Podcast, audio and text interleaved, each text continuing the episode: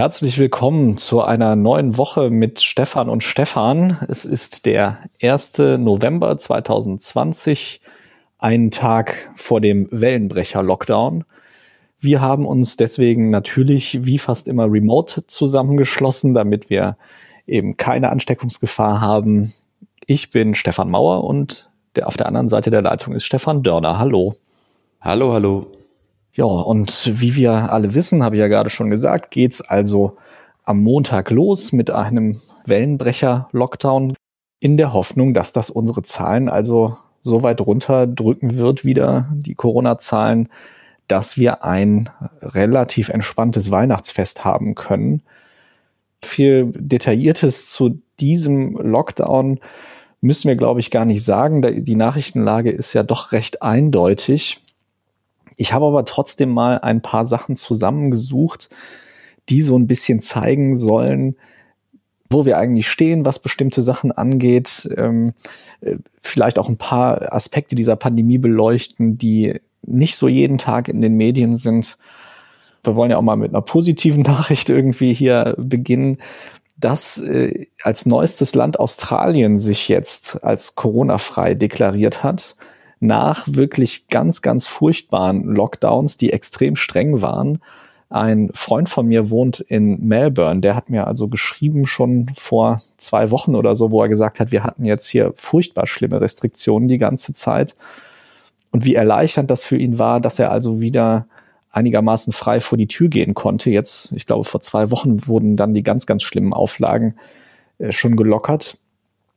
Ja, und Australien ist jetzt Covid-frei und damit sind wir, äh, haben wir einige Länder jetzt doch inzwischen, die äh, kaum noch Neuinfektionen oder gar keine lokalen Neuinfektionen mehr haben.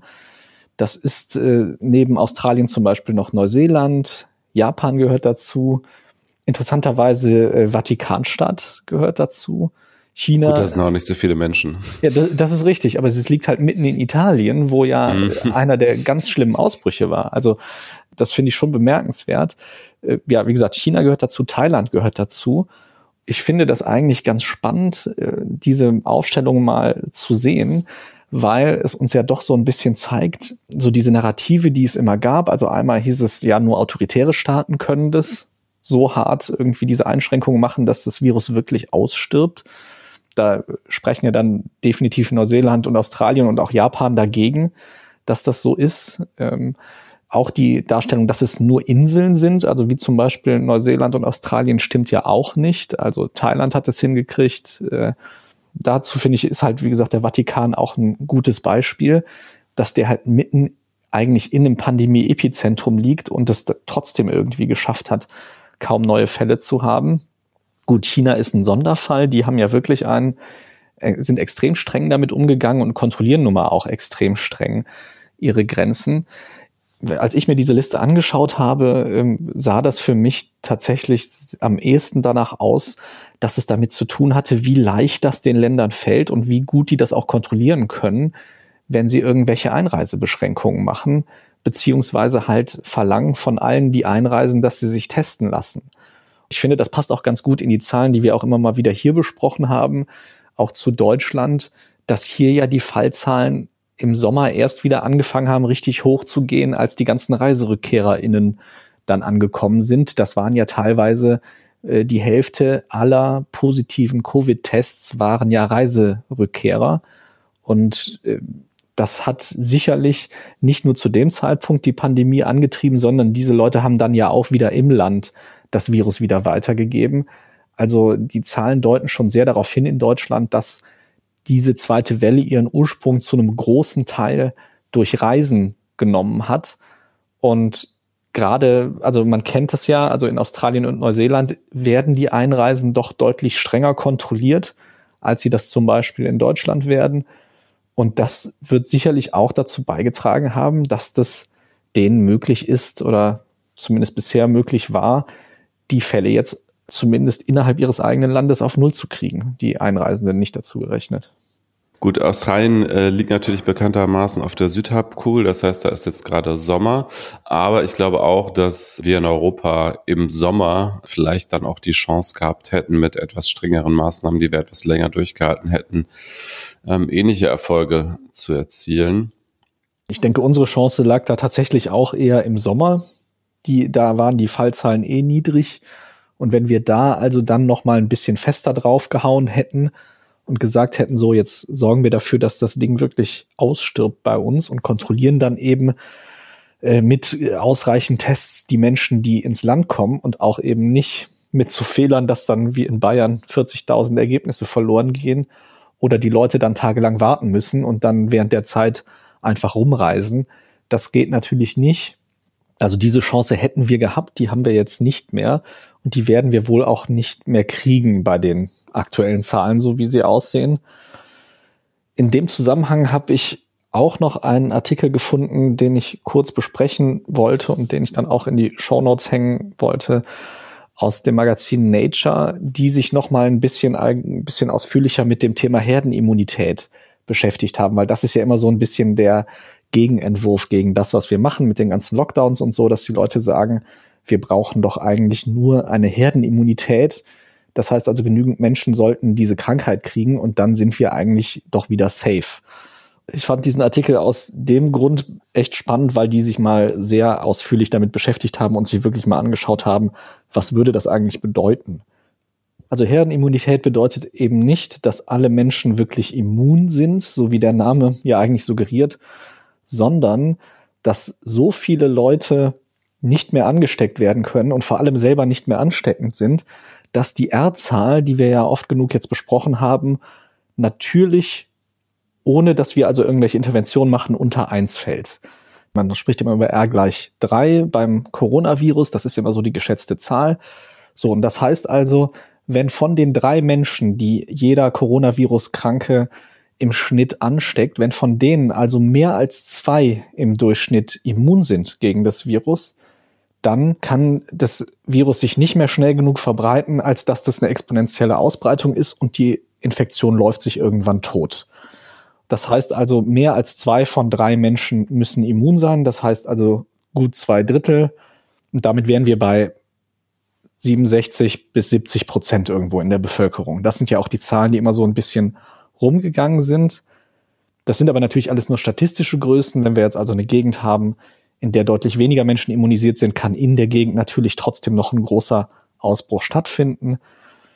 Aber für die Gesamtbevölkerung berechnet wäre das also ungefähr bei 70 Prozent. Es gab in der Vergangenheit auch Theorien, dass man das eigentlich schon viel früher erreichen könnte, die Herdenimmunität.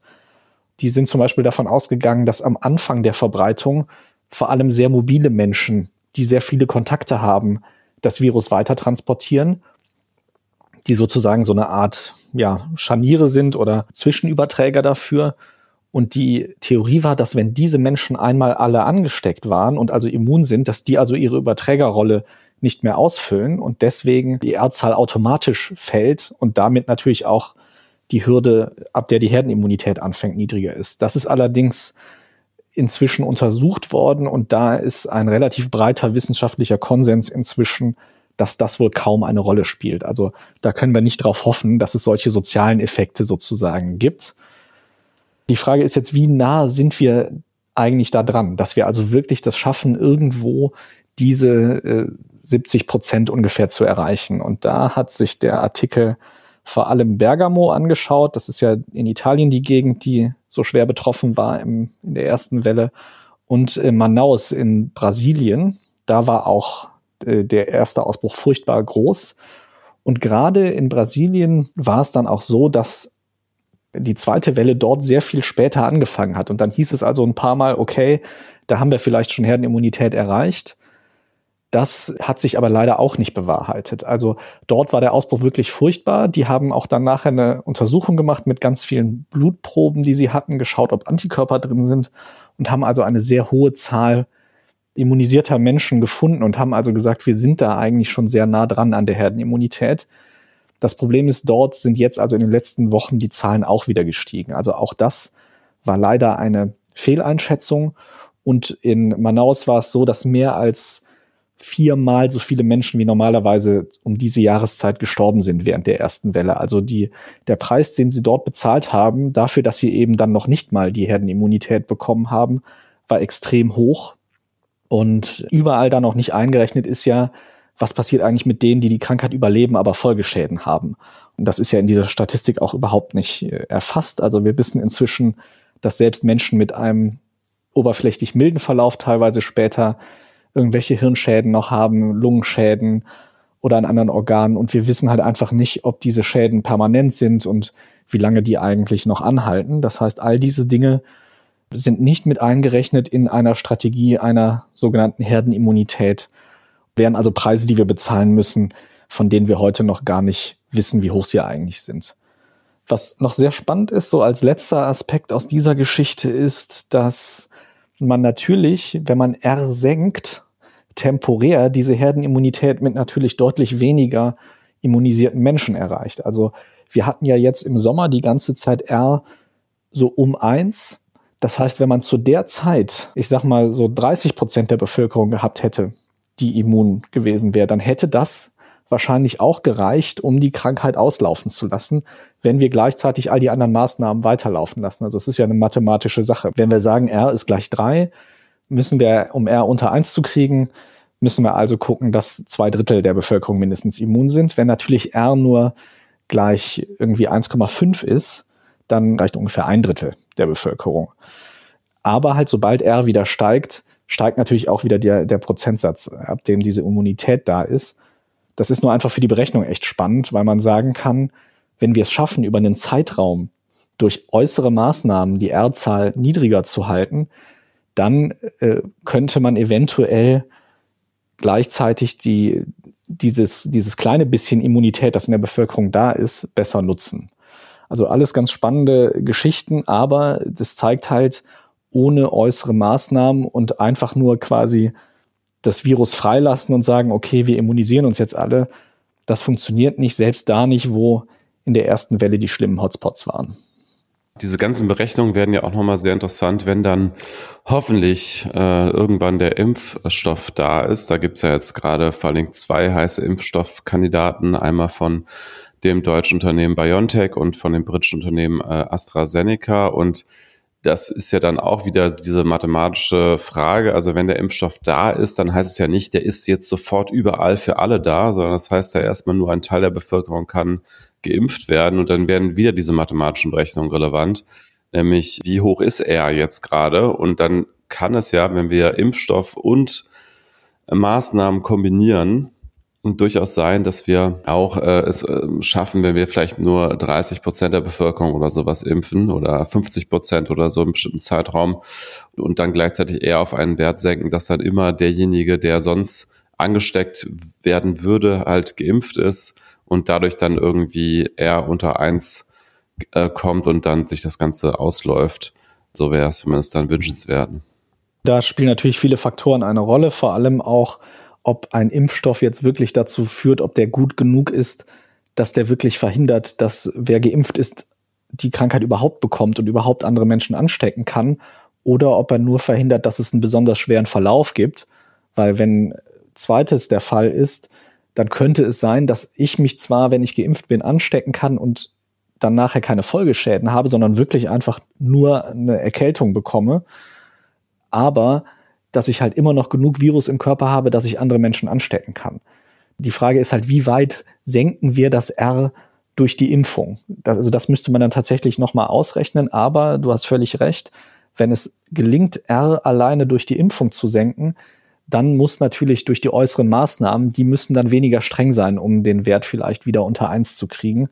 Und dann haben wir also die Chance vielleicht mit Hilfe einer Impfung, obwohl wir noch gar nicht alle geimpft haben, äh, der Krankheit den Boden unter, zu entziehen. Also das wäre natürlich sehr wünschenswert, wenn das gelingt. Es gibt noch eine Nachricht, die ich auch einfach noch mal äh, erwähnen wollte, aber wirklich auch eigentlich nur erwähnen. Und zwar hat der Internationale Rat der KrankenpflegerInnen, der International Council of Nurses, so nennen die sich ICN, die haben in dieser Woche eine Pressemitteilung rausgegeben, wo sie gesagt haben, wie viele KrankenpflegerInnen schon an beziehungsweise durch Covid-19 gestorben sind. Die haben 44 Länder, also aus 44 Ländern haben sie die Daten. Das sind natürlich längst nicht alle von den 195, die es auf der Welt gibt. Und alleine in diesen 44 Ländern sind das wohl ungefähr 1500, wo es bestätigt ist. Und sie haben dann die etwas provokanten Vergleich oder den etwas provokanten Vergleich gemacht, dass das so viele sind, wie im Ersten Weltkrieg gestorben sind an Pflegepersonal. Sie sagen aber auch, dass diese 1500 sehr wahrscheinlich extrem unterschätzt sind. Und zwar gehen sie eigentlich davon aus, dass es schon mehr als 20.000 sind weltweit. Und da sind sie so drauf gekommen, dass sie also sagen, aus ihren Daten, die sie haben, können sie ableiten, dass mindestens 10 Prozent aller Covid-infizierten Mitarbeitende im Gesundheitssystem sind. Das heißt also, dass wir bei der aktuellen Lage, wo wir etwas mehr als 46 Millionen Infizierte auf der Welt haben, dass es also 4,6 Millionen sind, die das schon hatten oder haben als Healthcare Worker. Und selbst wenn man da dann nur 0,5 Prozent Fallsterblichkeit annimmt, was also unter dem weltweiten Durchschnitt liegt, aber weil ja natürlich die Leute, die da arbeiten, vielleicht ein bisschen jünger sind, vielleicht ein bisschen besser geschützt, haben die also nur 0,5 Prozent Sterblichkeit angenommen und dann wären wir trotzdem bei deutlich mehr als 20.000 Toten nur von Leuten, die im Gesundheitssystem arbeiten, weltweit durch diese Pandemie. Also fand ich auch eine, eine spannende Zahl, einfach wenn man sich mal, äh, weil wir ja die ganze Zeit reden über, naja, so viele sterben ja nicht, also gerade in Deutschland und ähm, äh, wir haben das ja irgendwie noch im Griff mit dem, äh, mit den Intensivbetten und so. Aber wenn man dann mal schaut, dass also auch das nicht ohne einen Preis kommt, dass wir sagen, ja, wir haben diese Menschen, die uns da betreuen, wenn wir krank sind und die zahlen da halt auch einen Preis für. Diese Pressemitteilung wollte ich einfach auch noch mal, wollte ich mal darauf hinweisen und die werde ich auch in die Show Notes reinmachen. Ja, in Bezug auf die Intensivbetten oder wie wir inzwischen äh, auch den Begriff gelernt haben, ICU, also Intensive Care Units, äh, muss man auch sagen, also habe ich zumindest gelesen, dass es auch ein bisschen eine trügerische Zahl ist, weil das sozusagen nur die physisch vorhandenen äh, Intensivplätze zählt. Das heißt aber noch nicht unbedingt, dass dann auch entsprechendes Personal da ist, um diese Kapazitäten auch auszulasten. Also gerade weil jetzt auch der Krankenstand in den Krankenhäusern wieder steigt, da gibt es jetzt auch schon erste Warnungen aus den Bundesländern, die sagen, dass die äh, Krankenhäuser auch kurz vor dem Kollaps stehen, jetzt schon bei den aktuellen Zahlen weil es eben nicht nur auf die physisch vorhandenen Betten in Intensivpflegeeinrichtungen äh, ankommt, sondern eben auch, auch darauf, dass da auch qualifiziertes Personal ist, was diese auch entsprechend äh, pflegen kann, die Patienten. Und man muss ja auch sagen, gerade bei einer Beatmung, das ist ja eine extrem arbeitsintensive Form der äh, Betreuung von Patienten und die Überlebenswahrscheinlichkeit die äh, steigt und sinkt auch jeweils mit der Zeit, mit der sich da das Personal um die Patienten kümmern kann. Also allein schon durch die Tatsache, dass jetzt die Krankenhäuser wieder voller werden und die, die Intensivstationen voller werden, allein dadurch werden wahrscheinlich auch prozentual wieder weniger Patienten überleben. Gerade in dem Zusammenhang spielt das natürlich auch eine Rolle, uns einfach auch mal klar zu machen, natürlich kann auch das medizinische Personal krank werden und im besten Fall fallen die dann halt nur eine Woche oder zwei aus, bis sie wieder gesund sind. Im schlechtesten Fall haben sie Folgeschäden oder sterben sogar dran. Und dann ist das auch nochmal eine Auswirkung dieser Pandemie, die sich dann ja nochmal potenziert, weil diese Menschen können sich dann natürlich auch nicht mehr vernünftig kümmern. Also selbst wenn sie nur äh, kurze Zeit ausfallen, aber in der Zeit sind die ja dann auch nicht am Bett. Ja, so viel zu unserem Corona-Update. Wir haben uns aber natürlich auch noch mit anderen Themen beschäftigt. Und zwar hast du vor allem dir nochmal angeschaut, es gibt eine neue Entwicklung in der Europäischen Union zu den umstrittenen Upload-Filtern, gegen die es ja schon vor zwei Jahren wirklich vehemente Proteste gab. Und da ist jetzt also nochmal, gibt es eine neue Entwicklung und sie sieht nicht so gut aus für die Menschen, die da ein freies Internet fordern. Ja, also die Entwicklung ist jetzt in dem Fall gar nicht auf der europäischen Ebene, sondern auf der deutschen. Ähm, nur mal eine kleine Rückschau. EU-Urheberrechtsreform, darüber reden wir ja hier. Der so äh, berühmt-berüchtigte Artikel 17 oder besser bekannt als Artikel 13, wie er ursprünglich mal genannt wurde, oder auch amtlich die Richtlinie 2019-97 Urheberrecht im digitalen Binnenmarkt. Darum geht es. Wir erinnern uns damals, große Proteste. Das war alles im, im März 2019. Da wurde dann auch vom EU-Parlament diese Richtlinie beschlossen, trotz aller Proteste. Und jetzt geht es ja darum, wie wird, wird diese Richtlinie, die ja momentan erstmal nur eine Richtlinie ist, in nationale Gesetzgebung gegossen. Und das macht eben jedes Land der EU für sich durch die nationalen Parlamente. Und da gab es ja schon ganz früh die Aussage, insbesondere von CDU, CSU, dass das Ganze ohne Upload-Filter umgesetzt werden soll. Upload-Filter, das ist, war ja das große Schreckgespenst, was insbesondere Bürgerrechtlerinnen und Bürgerrechtler gesehen haben mit dieser ganzen Debatte. Insbesondere eben jene, die sich für ein freies Internet einsetzen. Da habe ich erstmal eines der ganz bekannten Gesichter dieser Protestbewegung, Julia Reda, die war lange EU-Parlamentarierin, die hat auch ganz stark mitgewirkt im Parlament an dieser ganzen Debatte rund um die Urheberrechtsreform. Und die habe ich erstmal gefragt, was ist denn eigentlich das Problem an Upload-Filtern, die jetzt in der nationalen Gesetzgebung äh, möglicherweise wieder drohen? Und da hören wir jetzt mal rein.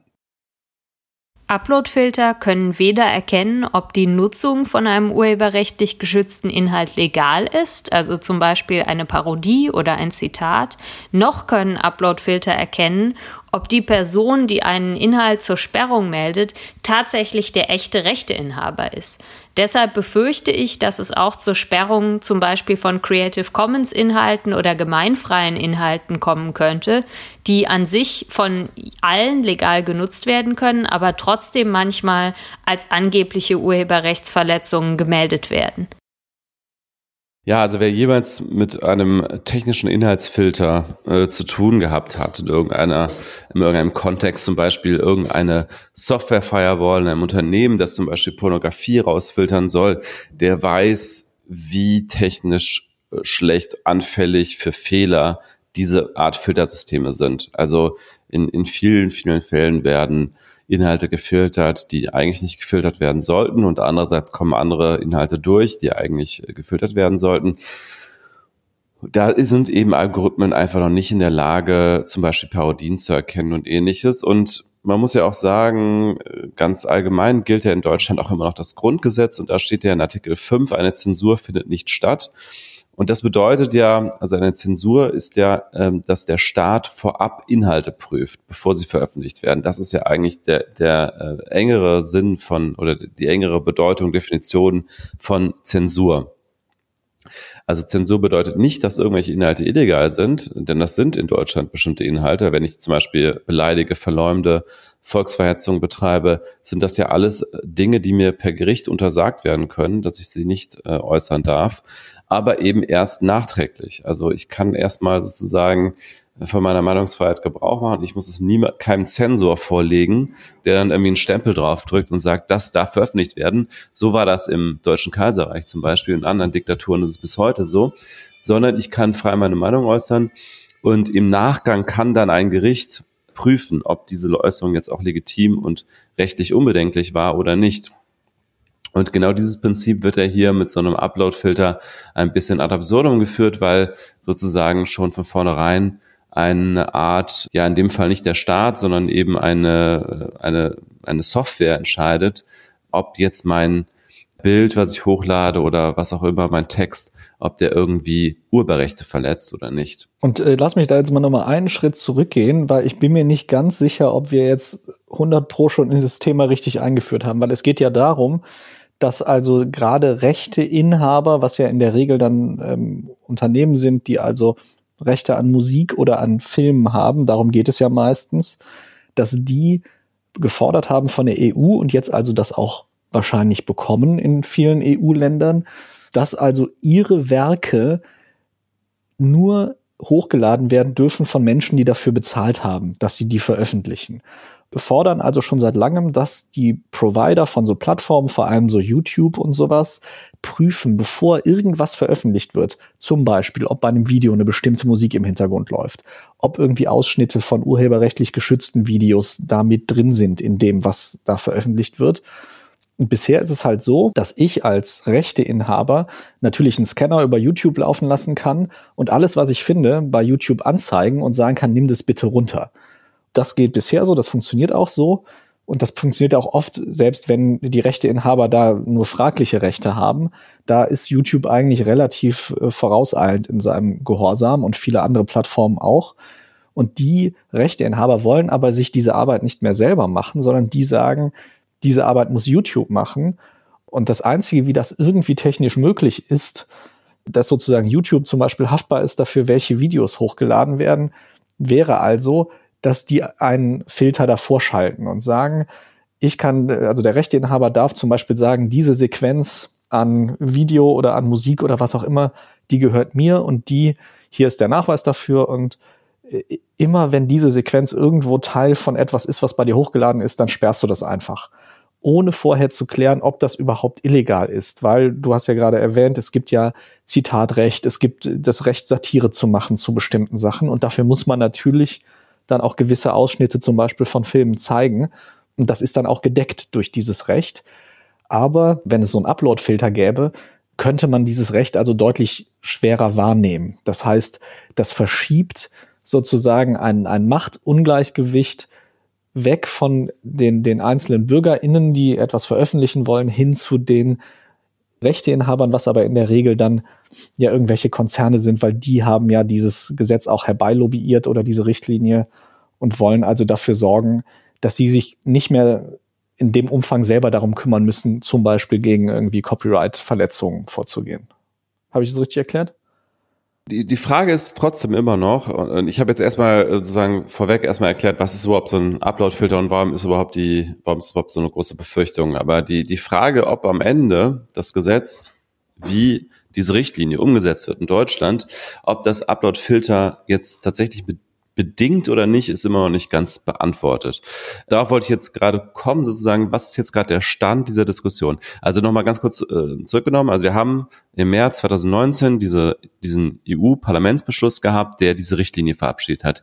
Die Richtlinie ist nicht ganz klar, ob sie bei der Umsetzung jetzt Upload-Filter benötigt oder nicht. Also da gibt es verschiedene Meinungen. Die Kritiker sagen überwiegend, die Richtlinie ist so gefasst, dass sie Upload-Filter eigentlich fast nicht verhindern kann.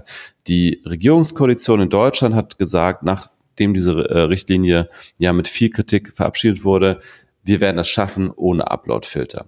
So, und jetzt komme ich nochmal zu der aktuellen Diskussion. Jetzt gibt es einen ersten Entwurf des Bundesjustizministeriums, der wurde Mitte Oktober veröffentlicht von der Justizministerin Christine Lambrecht von der SPD. Äh, der ist übrigens ziemlich ähnlich zu, oder nee, der ist sogar deckungsgleich mit dem Leak, der vorher bei netzpolitik.org veröffentlicht wurde.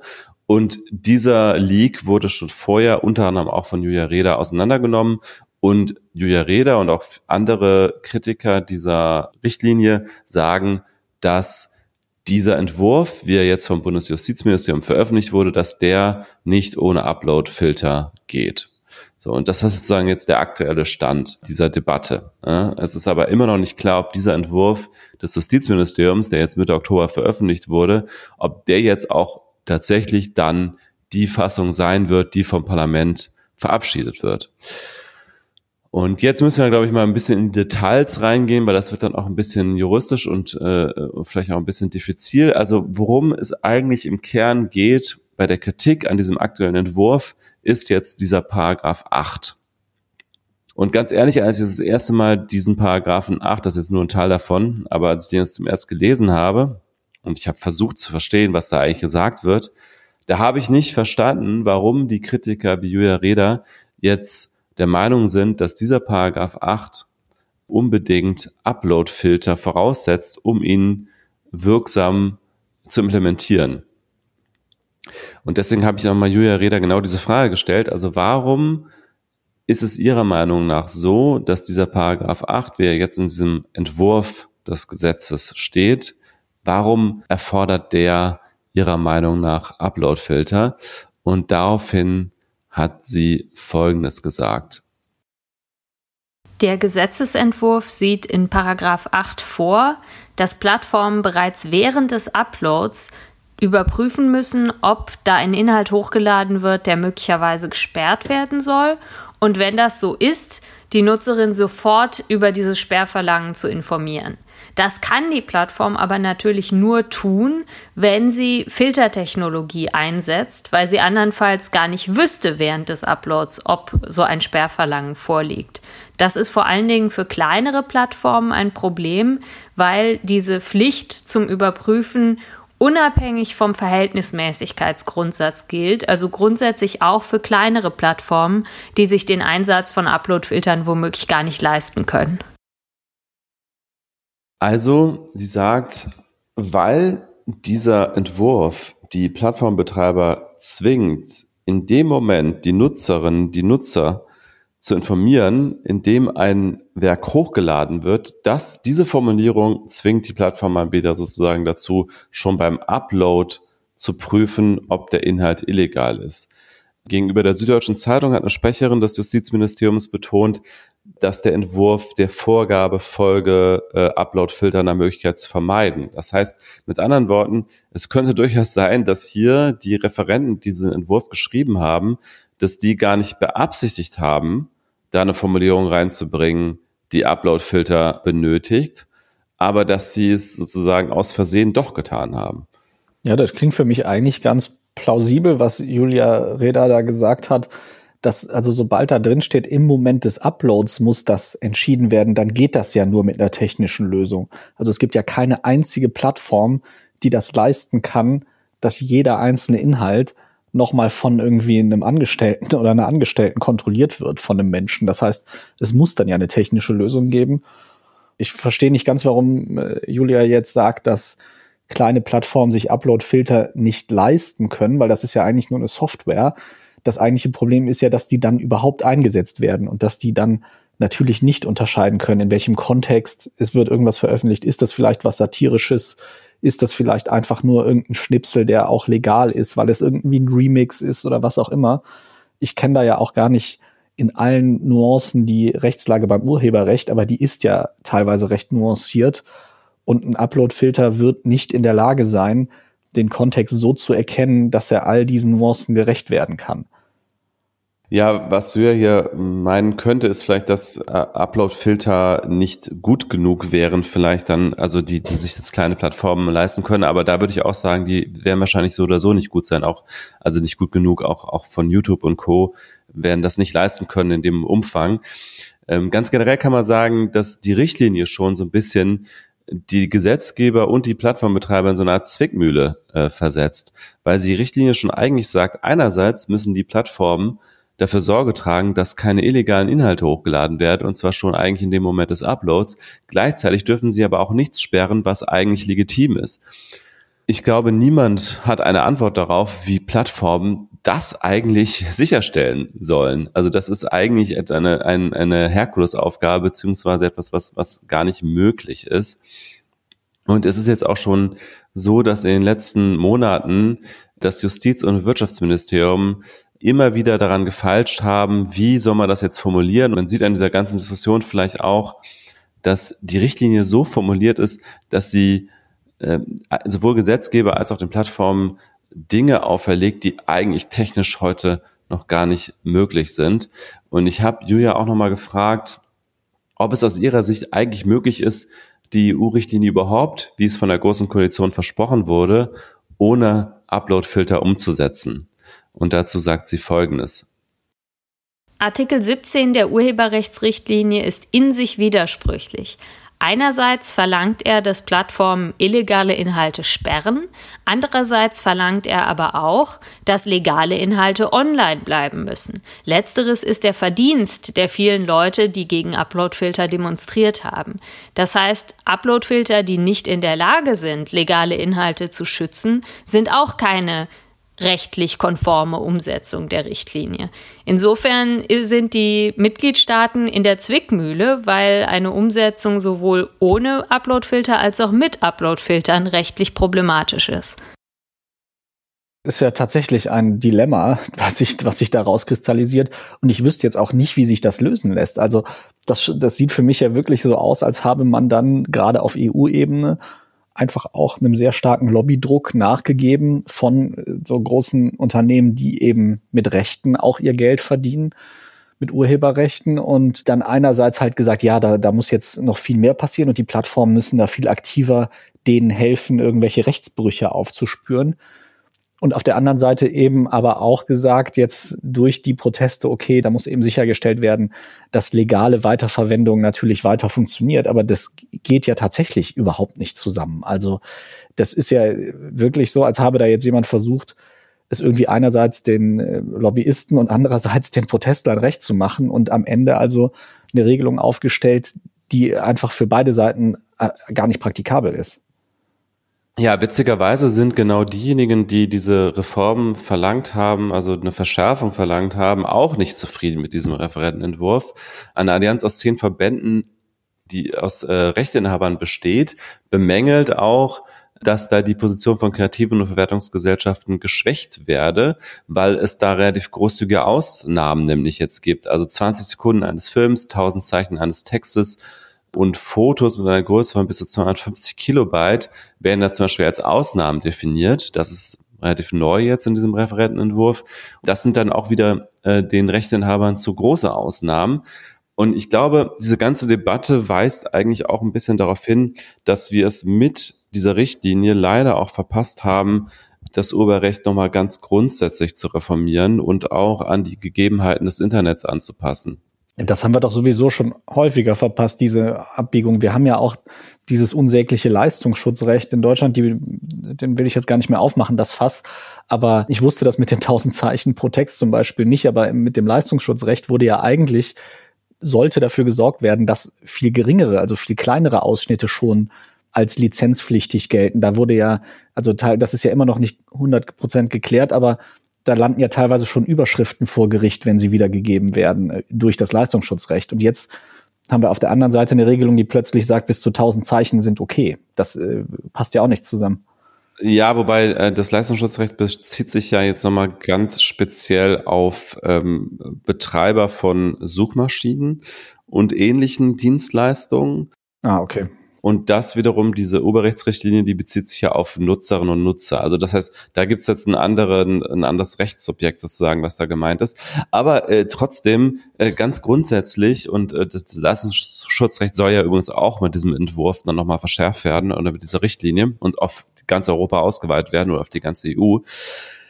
Äh, aber ganz grundsätzlich würde ich sagen, dass das Grundproblem beim aktuellen Urheberrecht ist aus meiner Sicht, dass wir es hier mit einem Recht zu tun haben, was in einer komplett anderen Zeit entstanden ist und was im Grunde die Verlage regulieren wollte damals. Also es war sozusagen ein Recht, was den Urheber gegenüber den Rechteverwertern gestärkt hat. Also es ging darum, wenn ich als Autor ein Buch geschrieben habe zum Beispiel, dass dann eigentlich ein Verlag dann nicht einfach mein Werk nehmen kann und damit irgendwie äh, Geld verdienen kann.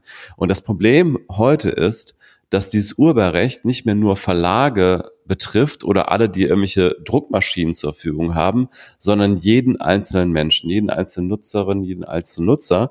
Und wenn ich bei Facebook einfach nur auf Teilen klicke, kann ich schon ein Urheberrechtsverletzer sein und kann schon abgemahnt werden oder sogar verklagt werden mit äh, teils enormen Kosten, weil ich mich nicht darum gekümmert habe, dass dieses Bild zum Beispiel irgendeinem Fotografen gehört oder einer Fotografin, die Urheberrechte daran besitzt und mir nicht die Erlaubnis gegeben hat, das jetzt zu teilen.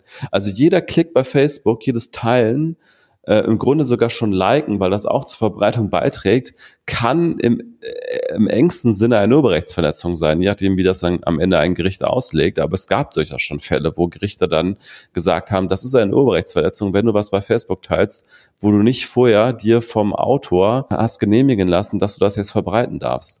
Und das heißt, wir alle im Internet, die uns bewegen, wir können jederzeit zu Urheberrechtsverletzern werden. Und es sind nicht mehr nur äh, große kommerzielle Verlage, die Druckmaschinen haben. Und ich glaube, an der Stelle muss man wirklich mal so eine Art Fair Use einführen, wie es in den USA schon immer gab, weil die haben ein etwas anderes System und das heißt ja bei denen auch Copyright und nicht Urheberrecht. Ähm, das äh, orientiert sich auch etwas stärker an den, äh, nicht so sehr an den Urhebern und Urheberinnen, sondern stärker an den Verwertern. Da kannst du nämlich zum Beispiel auch Urheberrechte komplett abkaufen, was in äh, Kontinentaleuropa nicht geht. Also weder in Deutschland noch in Frankreich, in anderen Ländern von Kontinentaleuropa. Aber gut, das sind jetzt alles juristische Details. Aber so, also erstmal ganz, ganz grundsätzlich, wir haben es halt leider verpasst, dieses Urheberrecht mal grundsätzlich zu reformieren und ans Internetzeitalter äh, anzupassen. Ich habe jetzt am Ende nochmal Julia Reda gefragt, ob sie überhaupt noch einen Ausweg sieht aus dieser ganzen Situation, ob es irgendein äh, Wunschszenario gibt, wie wir noch rauskommen aus dem Dilemma. Und dazu hat sie Folgendes gesagt. Ich wünsche mir Zunächst mal, dass der Europäische Gerichtshof im aktuell laufenden Verfahren feststellt, dass Artikel 17 mit der Grundrechtecharta unvereinbar ist. Es ist aber auch möglich, dass der Europäische Gerichtshof sagt, Artikel 17 ist grundsätzlich mit der Grundrechtecharta vereinbar, aber nur, wenn einige Schutzvorkehrungen getroffen werden für die Nutzerinnen und Nutzer. Der deutsche Vorschlag aus dem Sommer enthielt einige solcher Schutzvorkehrungen, zum Beispiel die Möglichkeit, dass man Inhalte kennzeichnen kann beim Upload und sie somit vor einer automatischen Sperrung schützen kann. Und ich denke, es ist ganz wichtig, weiter über solche Schutzvorkehrungen zu, äh, zu reden und diese auszubauen. Also positiv in dem aktuellen Vorschlag ist da auch die vorgeschlagene Ausnahme für kurze Ausschnitte. Ich glaube, das wird die grundsätzlichen Probleme mit Uploadfiltern nicht lösen, aber ohne solche Schutzvorkehrungen ist es für mich ziemlich klar, dass Artikel 17 gegen die Grundrechtecharta verstößt. Hoffen auf den Europäischen Gerichtshof ist hier sozusagen die Antwort, die dass die Gesetzgeber an der Stelle noch so nachbessern, dass es wirklich eine Variante gibt, die aus Sicht von Julia Reda, die natürlich hier stark die Stimme ist, der, sagen wir, der, der Freiheitsvertreter im Internet, sieht sie halt nicht mehr als Option. Ja, finde ich schon auch gut, dass wir diese Debatte jetzt wieder haben. Und allein schon daraus, wie unterschiedlich dieser Gesetzentwurf ja jetzt auch interpretiert wird. Also die einen sagen, das bedeutet, es gibt auf keinen Fall Upload-Filter. Und sie sagt ja zum Beispiel, dass natürlich gibt es Upload-Filter, wenn das so verabschiedet wird. Das zeigt ja schon, wie schwierig das ist, diese ganze Gemengelage und wie schwierig das auch ist, dem einerseits politisch gerecht zu werden, weil es ja eben diese starken Interessensgruppen gibt und weil eben inzwischen vor allem die Verlage diejenigen sind, die von Ur Urheberrechten profitieren und eben nicht mehr die Menschen, die ein Werk erschaffen sozusagen. Und auf der zweiten Seite aber auch, wie schwierig das ist, dem handwerklich Herr zu werden. Also wirklich Formulierungen zu finden, die eindeutig sagen, was eigentlich die Intention des Gesetzgebers ist. Und wie ich ja eben schon gesagt habe, ich habe in dem Fall sogar den Verdacht, dass diese handwerklichen Defizite vielleicht auch gewollt sind, einfach eben damit der Gesetzgeber sich nicht exponieren muss und sagen muss, ich stelle mich aber jetzt eindeutig auf die Seite der Verlage oder aber eindeutig auf die Seite der Menschen, die da mehr Freiheit im Internet fordern und, und weniger Gängelung durch Rechteinhaber. Wobei teilweise könnte es auch einfach Inkompetenz sein. Also, ja, genau, also das, das meine ich. Also ich weiß es halt tatsächlich nicht genau, was in dem Fall jetzt die Sache ist, ob das wirklich Inkompetenz ist, was ja durchaus sein kann, oder ob es halt wirklich auch der Versuch ist, da zu verschleiern, dass man eben da den, den großen Rechteinhabern so sehr versucht, das Recht zu machen. Es kommt noch hinzu, dass gerade äh, das EU-Parlament mit den Mitgliedstaaten darüber diskutiert, dass es eine neue Verordnung gegen Terrorpropaganda im Netz geben soll. Da hat ein äh, SWR-Reporter ähm, einen Entwurf vorliegen, der äh, auch da wieder Upload-Filter ins Spiel bringt. Also von daher, da kommt nochmal von ganz anderer Seite äh, die Gefahr von Upload-Filtern ins Internet auf EU-Ebene. Äh, dazu werde ich noch einen Artikel in den Show Notes von der Tagesschau verlinken.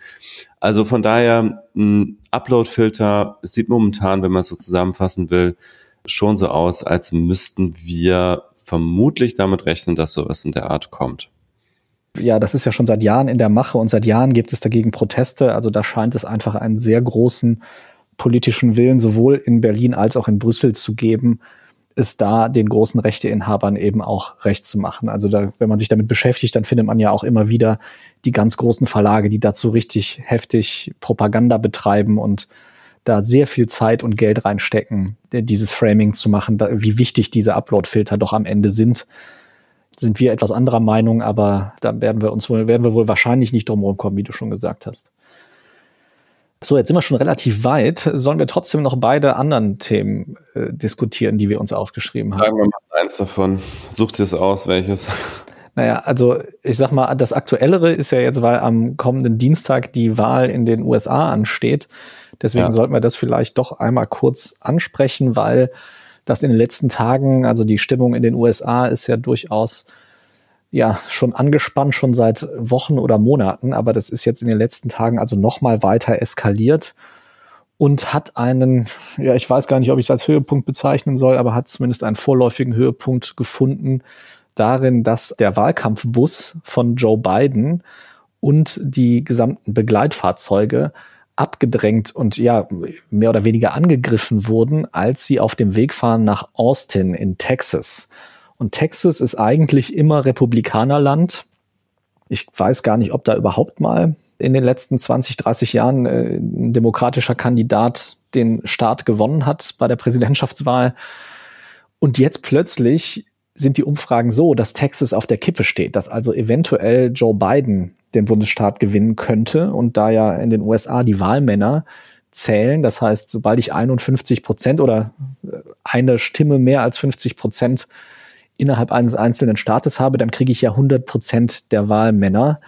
Wenn Texas also jetzt zum Swing State wird und dann Biden da gewinnen sollte, dann würde das also einen riesigen Teil rausnehmen aus den Stimmen, mit denen Donald Trump kalkuliert jetzt bei dieser Wahl. Das heißt, das ist ein immens wichtiger Staat und da gibt's auch relativ viele sehr fanatische Trump-Anhänger. Ja, und jetzt wurde also der Bus, der Wahlkampfbus von Joe Biden und Kamala Harris wurde bedrängt von wirklich, also wie viele es genau waren, wissen wir nicht, aber ähm, laut Berichten ungefähr 50 Mal so viele, wie es Begleitfahrzeuge gab von diesem Bus.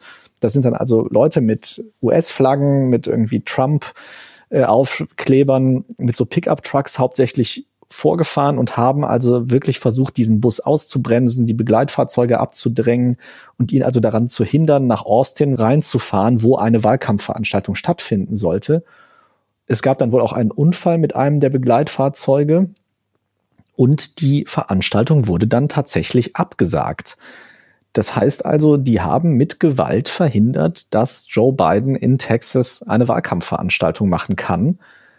Und Trump hat darauf reagiert, indem er getwittert hat, einen Filmausschnitt, wo man das also sieht, wie dieser Bus von den Fahrzeugen begrenzt, äh, bedrängt wird und hat einfach nur drüber geschrieben, I love Texas. Also der Ton, der dort angeschlagen wird, wird immer rauer und wird wie auch in der Vergangenheit vom Präsident weiterhin nicht nur toleriert, sondern ja, mehr oder weniger aktiv sogar befeuert. Außerdem hat Trump jetzt auch noch auf einer Wahlkampfveranstaltung in Pennsylvania gesagt, dass die Bürgerinnen und Bürger also bitte damit rechnen sollen, dass es noch deutlich länger dauert, bis überhaupt feststeht, wer der Präsident wird, der neue, weil eben in der Nacht nach dem 3. November, wenn ja die Wahl ist, dass dann auf keinen Fall ein Ergebnis feststehen würde. Der Kontext, in dem er das gesagt hat, war eine Entscheidung, dass Briefwahlunterlagen in Pennsylvania gelten bis zum 3. November laut Poststempel. Und das würde also bedeuten, wenn dort das Ergebnis knapp ist, dass man noch ein paar Tage warten muss, bis alle Briefwahlunterlagen wirklich durch die Post dann geliefert wurden und ausgezählt wurden. Das klang aber natürlich, wie so oft bei Donald Trump, eher nach einem Versprechen, so nach dem Motto, so leicht werde ich dieses Wahlergebnis nicht akzeptieren. Und also diese ganzen Geschehnisse deuten einfach darauf hin, dass wir da keine friedliche Machtübergabe sehen werden, selbst wenn Joe Biden jetzt an, am 3. November mit deutlicher Mehrheit gewinnt. Also alle BeobachterInnen sagen ja auch, dass wir da auf jeden Fall mit rechnen müssen, es sei denn, es gibt einen wirklich erdrutschartigen Sieg von Joe Biden, dass Trump das nicht akzeptieren wird und versuchen wird, diesen Prozess zu diskreditieren, die Briefwahl zu diskreditieren und eventuell also dann vor Gericht den Wahlsieg Bidens anfechten wird und wir nicht absehen können, auch was seine Anhänger machen, die ja auch oft bewaffnet sind und die auch jetzt schon äh, in der Vergangenheit angefangen haben, zum Beispiel mit dieser Aktion in Texas, aber auch vor Wahlstellen, wo man also schon vorab wählen konnte. Da haben sie auch angefangen, WählerInnen zu bedrängen und zu sagen, äh, du musst für Trump wählen oder versucht haben, die von dort zu verscheuchen, damit sie eben nicht für Joe Biden wählen. Also diese ganze Auseinandersetzung ist alles andere als zivilisiert und auch alles andere als demokratisch inzwischen, weil das eben akzeptiert wird vom US-Präsidenten, dass seine Hardcore-Wähler und Wählerinnen also solche undemokratischen und aggressiven Dinge tun. Also sehr interessant an der Entscheidung in Pennsylvania war, das war ja eine Entscheidung, die dem Supreme Court vorgelegt wurde und da hatten Republikaner geklagt, die nicht wollten, dass Wahlunterlagen, die nach dem äh, Wahltermin ankommen, also nach dem 3. November, dass die noch gezählt werden und der Supreme Court hat gegen diese Klage der Republikaner entschieden und die frisch ernannte oberste Richterin von äh, Trump, also Amy Coney Barrett, die Trump jetzt noch kurz vor der Wahl durchgeboxt hat äh, für den Supreme Court, die hat sich tatsächlich enthalten bei dieser Entscheidung mit dem Argument, dass sie nicht genug Zeit hatte, sich in diese Angelegenheit hineinzulesen. Also ihre Stimme hätte das durchaus im Sinne von Trump entscheiden können und hat es nicht. Das ist vielleicht auch noch ganz interessante Randnotiz bei der ganzen Auseinandersetzung. Vielleicht auch schon mal ein kleines Foreshadowing in die Frage, wie am Ende der Supreme Court dann auch entscheiden wird, äh, falls es dann einen Disput um die, um die Wahl gibt. Ganz allgemein kann man sagen, anhand der Umfragen aktuell kann man schon von einem Erdrutschsieg von beiden ausgehen, was sicherlich auch was mit den sehr, sehr schlechten Corona-Zahlen in den USA zu tun hat gerade. Jetzt weiß man natürlich, bei der Wahl 2016 lagen die Umfragen äh, sehr daneben. Da hat ja berühmterweise zum Beispiel die äh, Washington Post kurz vor der Wahl gesagt, dass die Gewinnchancen für Hillary Clinton bei 92 Prozent liegen. Das hat sich ja dann, wie wir alle heute wissen, als nicht richtig äh, herausgestellt ich glaube, dass die Umfrageinstitute ein bisschen davon gelernt haben und wahrscheinlich so gewisse Faktoren jetzt stärker mit einberechnen, wie zum Beispiel soziale Erwünschtheit. Aber ähm, ich habe bei Twitter auch solche Analysen gesehen, dass Leute einfach mal mit dem Fehler von 2016 die aktuellen Umfragen sich angeschaut haben und das sozusagen mal gegengerechnet haben. Also wenn die Umfragen so sehr äh, zugunsten von beiden verzerrt sein sollten, wie sie 2016 für Clinton verzerrt äh, waren, dann würde Biden nach aktuellen Hochrechnungen immer noch gewinnen. Also von daher gehe ich jetzt schon mal davon aus, dass Biden gewinnen wird und das ist wahrscheinlich auch einer der Gründe, warum Trump da gerade noch mal so alle Register zieht und äh, sich schon mal auf so einen Kampf nach der Wahl vorbereitet, da die Wahlergebnisse möglicherweise noch mal anzuzweifeln. Übrigens noch ganz kurzer Nachtrag zum Thema Texas. Das letzte Mal, dass Texas an einen Demokraten gegangen ist, war im Jahr 1976. Da hat dort tatsächlich äh, Jimmy Carter gewonnen. Ja, und seitdem immer fest in den Händen der Republikaner und in diesem Jahr sieht es das erste Mal seit langem so aus, als könnte der auch an die Demokraten und damit an Joe Biden gehen.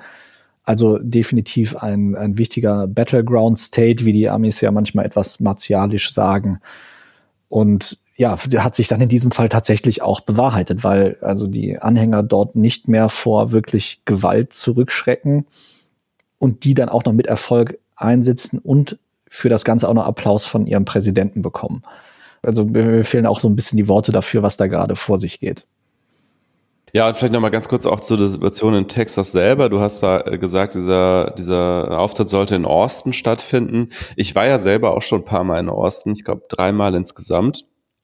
Und das ist auch ganz interessant. Also Austin ist ja die, die Hauptstadt von Texas und man merkt, wenn man dort ist, einfach diesen riesengroßen Unterschied auch zwischen Texas auf dem Land und Austin. Also Austin ist eine liberale Insel innerhalb von Texas und man merkt das an jeder Ecke. Austin hat ja ähm, diesen Wahlspruch Keep Austin Weird ist, ist der inoffizielle Slogan von Austin. Äh, und das merkt man auch. Also die, die, die Straßen sind äh, voll von Leuten, die irgendwie ein alternatives Erscheinungsbild haben, sage ich mal im weitesten Sinne. Immer wenn ich da war, gab es irgendwelche linken Proteste gegen die Trump-Regierung. Also Austin ist da so eine Art liberale Insel und zeigt so ein bisschen, in welche Richtung da sich die, die Demografie auch in Texas insgesamt wahrscheinlich entwickelt, zumindest in den Städten. Und wenn man dann rausfährt, Gut, in dem Fall, wo ich rausgefahren bin, bin ich dann auch noch ausgerechnet zu einem Rodeo gefahren. Da ist natürlich dann ein ganz anderes äh, Klientel. Also da merkt man dann. ja, okay, ja wie dann die äh, Dichte an, Tipp, äh, an ähm, Pickup-Trucks auf einmal riesengroß wird und auch die entsprechend das Klientel komplett anders. Aber das, da sieht man so ein bisschen äh, diese beiden Gesichter von Texas, die äh, also selbst auch in Texas inzwischen kann man sagen, ist, ist äh, stark polarisiert zwischen Demokraten und Republikanern. Das sind schon zwei sehr verschiedene ja, eigentlich Bevölkerungsgruppen. Ja, deswegen, ich bin mal gespannt, auch gerade wie in Texas die Wahl ausgeht, ob vielleicht auch diese Aktion dann äh, auch eine Gegenreaktion hervorruft, dann hoffentlich nicht mit Gewalt, sondern an der Wahlurne. Wie, wie machst du es? Willst du aufstehen in der Nacht auf den Mittwoch oder schaust du dir dann, wenn du aufgestanden bist, die Ergebnisse an? Auf gar keinen Fall. Nee, ich werde mir das am nächsten Morgen anschauen. Und da ja jetzt schon klar ist, dass wir wahrscheinlich noch kein endgültiges er Ergebnis haben werden in der Nacht, äh, lohnt sich das aus meiner Sicht auch nicht, äh, die Nacht durchzumachen. Ja, ich bin mal gespannt, ob der Sieg von beiden wirklich so erdrutschartig wird, dass quasi schon vor der Auszählung der letzten Briefwahlstimmen da alles relativ klar ist. Aber ich bin mir auch sehr sicher, dass in der Nacht selber Trump da noch gar nichts zugeben wird, weil es ist ja eigentlich immer üblich gewesen, dass dann irgendwann am nächsten Morgen oder noch mitten in der Nacht der Verlierer dem Gewinner gratuliert und sagt, ja, okay, ich, äh, ich nehme das an, dass ich das nicht gewonnen habe, aber das wird ja sicherlich nicht passieren jetzt in dieser Nacht. Ja, wobei es könnte natürlich schon passieren, wenn es sehr, sehr klar ist, das Ergebnis, aber man weiß es bei Trump natürlich nie. Ja, also wir werden, wir werden sehen. Äh, letztes Mal war es ja auch so, dass das tatsächliche Endergebnis erst irgendwann nach 8 Uhr morgens deutscher Zeit da war. Das heißt, da musste man dann auch gar nicht mitten in der Nacht aufstehen. Ich weiß noch, ich war zu der Zeit in Indien, da ist ja eh noch mal Zeitverschiebung. Wir sind dann alle aufgewacht und haben gedacht, um Gottes Willen, ich hoffe, dass es dieses Jahr nicht ganz so schlimm wird. Ja, mit diesem, dieser kleinen Vorschau äh, auf Dienstag können wir jetzt vielleicht auch den Podcast beschließen. Ja, finde ich gut. Wir haben ja jetzt auch wieder relativ lang gequatscht. Die nächsten Themen nehmen wir dann einfach mit in die nächste Woche. Wir danken euch allen fürs Zuhören, sind gespannt, können uns ja auch mal schreiben, was ihr von der US-Wahl erwartet oder was ihr dann, falls sie dann auch vorbei ist, vom Ergebnis haltet. Unsere Adresse wie immer post at stefanstefan.de, der erste Stefan mit PH, der zweite mit F. Bewertet uns gerne, abonniert uns, gebt uns Feedback. Wir freuen uns und wünschen euch bis dahin eine gute Woche. Wir hören uns bald wieder. Bis dahin, Dankeschön und Tschüss. Tschüss.